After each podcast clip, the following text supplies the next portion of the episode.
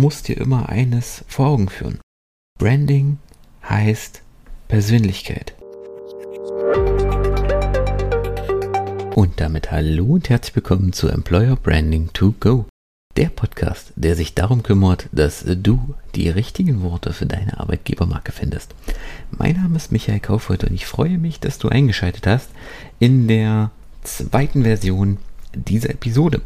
Denn ich hatte fleißig die allererste Variante aufgenommen, um dann im Schnitt festzustellen, dass mein Mikro nicht richtig angestöpselt war das heißt, die ganze Episode hat sich angehört, als spreche ich sie aus vier Meter Entfernung in ein altes DDR-Mikrofon. Das möchte ich dir nicht zumuten, deswegen habe ich die Episode nochmal neu aufgenommen. Und heute soll es um ein sehr kompliziertes Wort gehen. Authentizität. Wow, ein echter Zungenbrecher und furchtbares Wort. Was ich damit meine, ist, dass Unternehmen das kommunizieren sollen, was auch wirklich so ist. Denn vielleicht kennst du das, vielleicht ist dir das schon mal selber aufgefallen, dass wenn du wenn du dir heutige Stellenanzeigen anschaust, dass dort irgendwie 80% erstmal für dich gleich aussehen, aber dass 80% der Unternehmen dynamisch, flexibel, agil sind, voller flacher Hierarchien und familiärer Atmosphäre und großartiger Teams, alles ein wunderbares Feenwald, Friede, Einhorn, Zauber, Wunderland. Äh, natürlich Schwachsinn, weil die Realität sieht dann ganz oft anders aus. Oft ist es vielleicht so, dass der Bewerber sich von der Stellenanzeige angesprochen fühlt dass er sogar noch total gehypt vom ersten Gespräch mit dem Personaler voller Vorfreude in das Unternehmen kommt, um dann festzustellen, ja, nee, das ist ja gar nicht so, wie sie mir das hier dargestellt haben. Die Hierarchien, ja, mag vielleicht flach sein, aber äh, der Chef entscheidet alles autokratisch. Flexibel, ja, ist es auch nicht wirklich, weil ich muss zwischen ähm, 9 und 17 Uhr da sein. Und ähm, ja, gut, für, für Homeoffice muss ich halt erstmal 17 Formulare ausfüllen. Und dann passiert in der Regel folgendes: Der Mitarbeiter ist enttäuscht, frustriert, vielleicht verärgert und kündigt nach ein paar Monaten in der Probezeit wieder. Denn auch das, liebe Unternehmer, die Probezeit ist für beide Seiten da, nicht nur für die Arbeitgeber. Auch der Mitarbeiter probt die Arbeit mit dem Arbeitgeber auch der hat das Recht, innerhalb der Probezeit wieder zu gehen. Und dann hat das Ganze richtig, richtig Geld gekostet.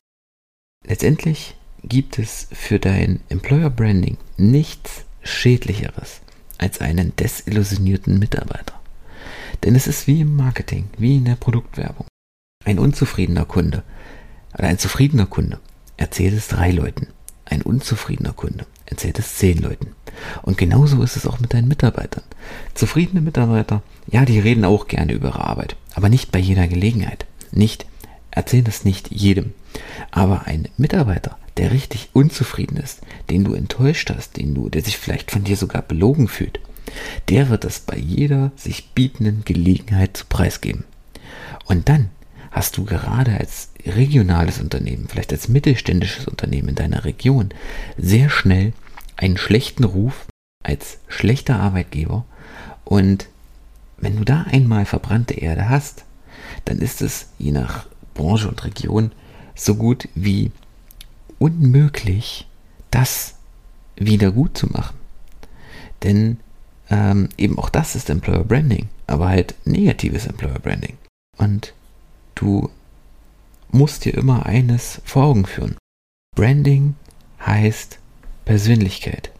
Das heißt, du zeigst Persönlichkeit, egal ob das jetzt Personal Branding für dich als Personenmarke oder Employer Branding als Arbeitgeber ist. Es geht darum, deinem Unternehmen eine Persönlichkeit zu geben, mit deinem Unternehmen für Werte, für Normen einzustehen, für die du stehen möchtest, mit denen du identifiziert werden möchtest. Und eben auch vielleicht für Dinge, für die du gerade nicht stehen möchtest. Also du darfst hier ruhig Ecken und Kanten zeigen. Du darfst mitunter auch mal bei anderen anecken mit deinen Werten. Aber das führt dazu, dass du für etwas stehst, dass du nicht total aalglatt bist wie Teflon, an dem alles abhält, was irgendwie nicht greifbar ist, sondern zeig Persönlichkeit, zeig deine Werte, weil dann wird Folgendes passieren. Deine Mitarbeiter können sich mit den Werten identifizieren. Sie stehen stärker dafür ein. Die Unternehmenskultur wird sich ein Stück weit verändern. Und vor allen Dingen wirst du auch nur oder verstärkt Bewerber anziehen, die zu deinen Werten passen, die deine Werte verstehen, die sich mit deinen Werten identifizieren können. Jemand, für den das nicht passt, deine Werte, der wird sich gar nicht erst bei dir bewerben, weil er sich damit nicht identifizieren kann. Das heißt, deine Unternehmenskultur wächst, deine Unternehmenskultur wird reiner, sie wird Leute anziehen, die kulturell zu dir und zu deinem Unternehmen passen und die dazu beitragen, dass sich deine Unternehmenskultur weiterentwickelt. Und vielleicht weißt du jetzt unbedingt nicht aus dem Stegreif, für welche Werte du stehen möchtest, welche Werte dir wichtig sind. Dann kannst du mit deinen Mitarbeitern einmal sprechen. Welche Werte sind ihnen denn wichtig? Welche Werte beeinflussen, haben ihre Jobwahl beeinflusst. Für was möchten sie stehen? Welche Werte möchten sie vielleicht auch in Zukunft stärker in den Fokus rücken? Weil klar, die Werte sind wichtig, aber das ist nicht in Stein gemeißelt. Auch das kann sich wandeln, kann sich weiterentwickeln. Und dann siehst du, wirst du sehen, dass sich deine Mitarbeiter stärker auf ihre Werte berufen, stärker auf deine Unternehmenskultur berufen und mit deiner Unternehmenskultur identifizieren. Das heißt, sie sind zufriedener, sie fühlen sich eher damit verbunden und vor allen Dingen hast du immer etwas, auf das du dich auch in schwierigen Zeiten, die zweifellos auch irgendwie mal kommen werden für jedes Unternehmen, auf die du dich berufen kannst. Und wenn du dich immer noch fragst, ob das wichtig ist, führ dir folgende Tatsache vor Augen.